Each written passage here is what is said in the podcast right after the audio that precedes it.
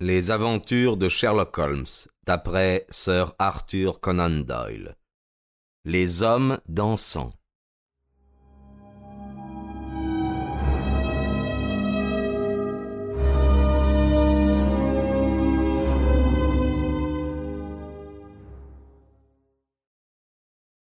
À peine étions-nous descendus du train à North Walsham et avions-nous mentionné le lieu de notre destination que le chef de gare se dépêchait vers nous? Je suppose que vous êtes les inspecteurs de Londres, fit-il. Un air contrarié balaya le visage de Holmes. Qu'est-ce qui vous fait croire une telle chose? L'inspecteur Martin de Norwich vient juste de passer. Mais vous êtes peut-être les médecins. Non, elle n'est pas morte. Euh, enfin, elle l'était pas, en tout cas, aux dernières nouvelles. Hein. Vous devriez arriver à temps pour la sauver, même si c'est pour la potence. Les traits de Holmes s'assombrirent d'appréhension. Nous allons au manoir de Reading Thorpe, fit-il, mais nous ne savons rien des événements qui s'y sont déroulés. Une affreuse histoire, commenta le chef de gare. Ils ont pris une balle, tous les deux, monsieur Hilton Cubitt et sa femme. Elle l'a tué avant de se tuer à son tour, à ce que disent les domestiques. Euh, il est mort et elle est dans un état désespéré. Quand on y pense, oh là, une des plus vieilles familles du comté de Norfolk et, l'une des plus respectées. Sans un mot, Holmes se précipita vers un attelage, et durant les onze interminables kilomètres du chemin, il ne desserra pas les dents. Je l'avais rarement vu aussi totalement abattu. Il s'était montré inquiet pendant tout le voyage, et j'avais remarqué qu'il avait ressassé le message du matin avec une attention anxieuse. Mais à présent, la soudaine réalisation de ses pires craintes le plongeait dans une profonde mélancolie. Il était adossé à son siège, perdu dans de lugubres conjectures. Les alentours ne manquaient pourtant pas d'intérêt. Nous traversions une partie bien remarquable de la campagne anglaise où quelques cottages dispersés accueillaient la population d'aujourd'hui, tandis que de tous côtés d'énormes églises hérissaient leurs tours carrées sur le paysage vert et plat témoignant de la gloire et de la prospérité de la vieille Est-Anglia. Enfin, la frange mauve de l'océan apparut au-delà de la bordure verte des côtes de Norfolk.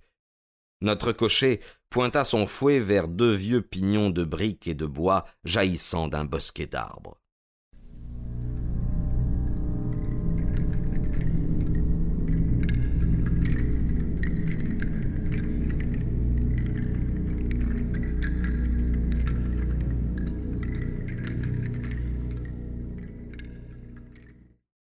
Le manoir de Reading Thorpe, annonça-t-il. Alors que nous avancions vers le portique qui ornait la porte d'entrée, je remarquai devant lui, à côté du tennis, la sombre remise à outils ainsi que le cadran solaire auquel nous étions si étrangement liés. Un petit homme soigné de sa personne, à la moustache lustrée, venait juste de descendre d'un dog-cart surélevé. Il se présenta comme l'inspecteur Martin de la police de Norfolk et afficha un air d'étonnement considérable en entendant le nom de mon compagnon. Mais, monsieur Holmes, le crime n'a été commis qu'à trois heures cette nuit. Comment avez-vous pu l'apprendre de Londres et venir sur les lieux aussi vite?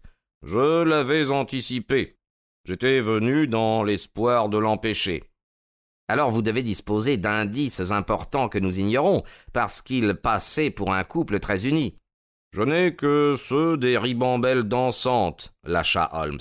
Je vous expliquerai plus tard. En attendant, puisqu'il est trop tard pour éviter cette tragédie, je souhaite ardemment employer les informations en ma possession afin de m'assurer que justice soit rendue. M'associerez-vous à votre enquête ou préférez-vous que j'agisse seul? Je serais fier de savoir que nous agissons ensemble, monsieur Holmes, répondit l'inspecteur avec enthousiasme. Dans ce cas, je serais heureux d'entendre les dépositions et d'examiner les lieux sans perdre un seul instant. L'inspecteur Martin eut le bon sens de laisser mon ami agir selon ses habitudes en se contentant de noter soigneusement les résultats. Le médecin local, un homme âgé aux cheveux blancs, venait juste de descendre de la chambre de madame Hilton Cubitt. Il nous rapporta que ses blessures étaient sérieuses, mais pas nécessairement fatales. La balle avait traversé son cerveau, et il s'écoulerait probablement un certain temps avant qu'elle ne reprenne conscience. À la question de savoir Si quelqu'un l'avait abattue, ou si elle s'était elle-même tirée dessus, il ne se hasarderait pas à formuler d'avis catégorique. La balle avait sans aucun doute été tirée de très près. Il n'y avait qu'une seule arme dans la pièce, dont deux balles avaient été tirées. M. Hilton Cubitt avait été atteint en plein cœur. Il était aussi concevable qu'il ait tué sa femme avant de retourner l'arme contre lui, ou qu'elle soit la criminelle, car le revolver était tombé sur le sol, exactement entre eux. A-t-il été déplacé? demanda Holmes. Nous n'avons touché à rien en dehors de la femme. Nous ne pouvions pas la laisser blessée sur le sol. Depuis combien de temps êtes-vous là, docteur? Je suis arrivé à quatre heures. Y avait-il euh, quelqu'un d'autre? Oui, l'officier de police ici. Et vous n'avez touché à rien? À rien. Vous avez agi avec une grande sagesse. Qui vous a appelé? La femme de chambre, Saunders. Est-ce elle qui a donné l'alerte? Elle, elle, elle et Madame King, la cuisinière. Bien. Où sont-elles à présent? À la cuisine, je crois. Bien, alors je pense que nous ferions mieux d'écouter leur histoire sans attendre.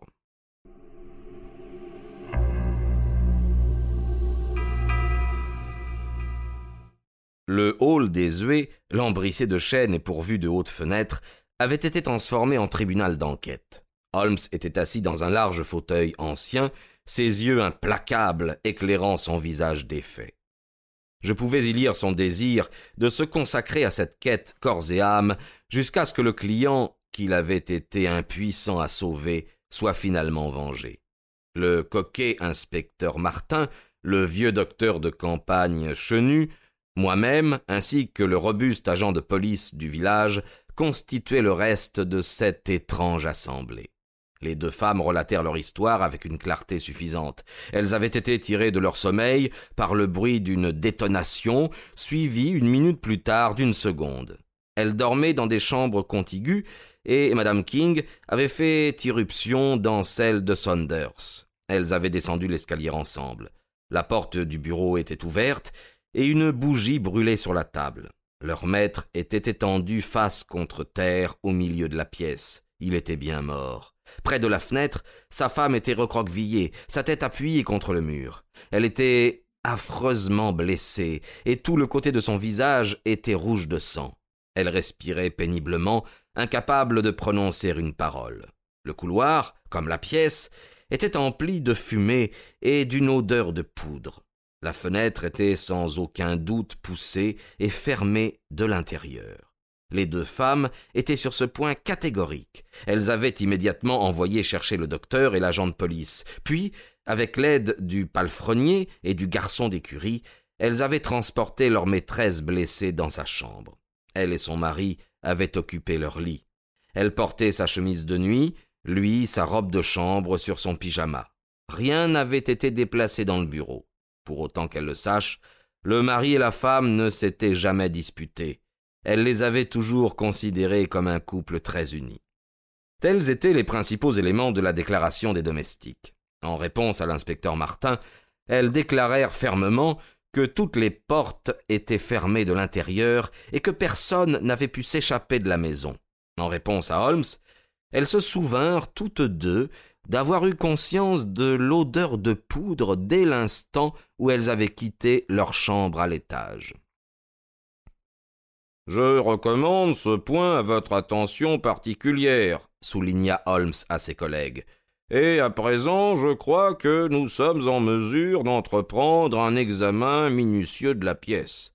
Elle s'avéra de petite dimension, tapissée de livres sur trois murs, et pourvue d'un petit bureau placé devant une fenêtre ordinaire qui donnait sur le jardin. Nos premières attentions furent pour le corps du malheureux châtelain dont l'impressionnante charpente gisait au milieu de la pièce. Sa robe de chambre, en désordre, montrait qu'il avait été tiré en hâte de son sommeil. La balle lui avait été tirée de face et n'était pas ressortie après avoir traversé le cœur.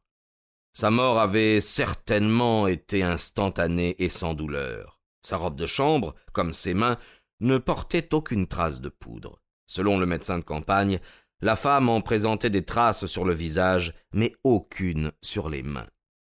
L'absence de ces dernières ne signifie rien, bien que leur présence eût révélé beaucoup, constata Holmes, à moins d'un chargeur mal réglé qui projetterait de la poudre vers l'arrière, on peut tirer à plusieurs reprises sans laisser aucune trace.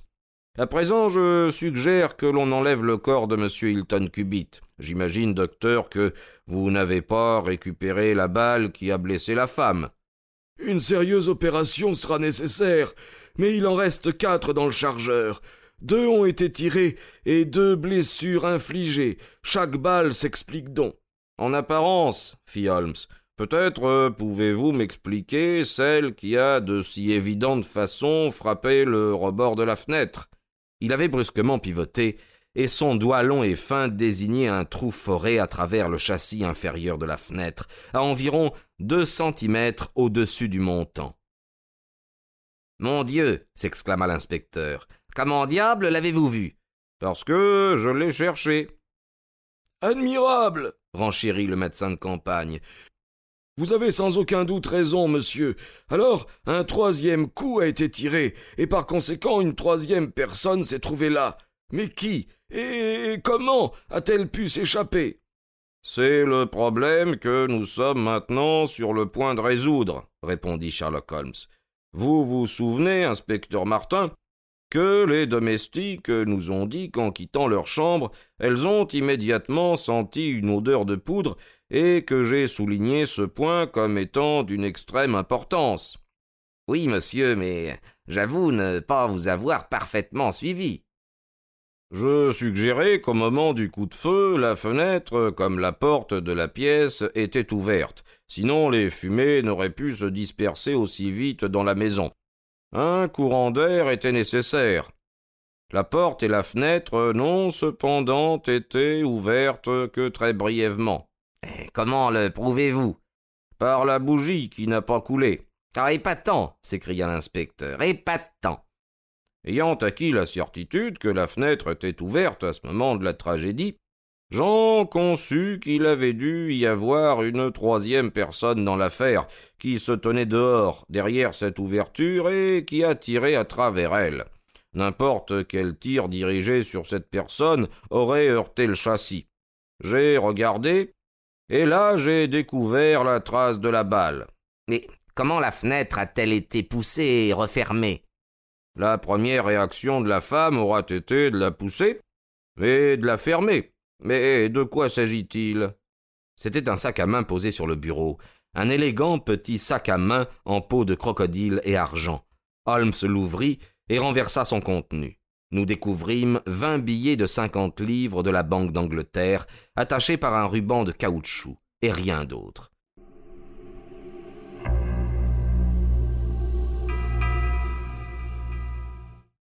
Nous devons mettre cela de côté pour le procès, fit Holmes en tendant le sac et son contenu à l'inspecteur.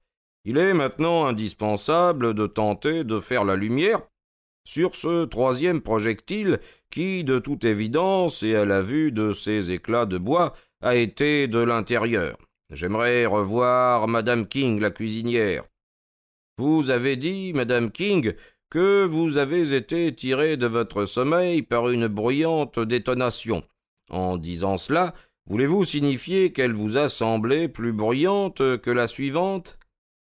Eh bien, monsieur, cela m'a réveillé, alors euh, c'est. c'est difficile à dire, mais elle m'a semblé très bruyante. Ne croyez-vous pas qu'il ait pu s'agir de deux coups de feu tirés presque simultanément? Oh, je, je ne pourrais pas dire, monsieur. Je crois que c'est exactement ce qui s'est passé. Il me semble, inspecteur Martin, que nous avons épuisé tous les enseignements de cette pièce.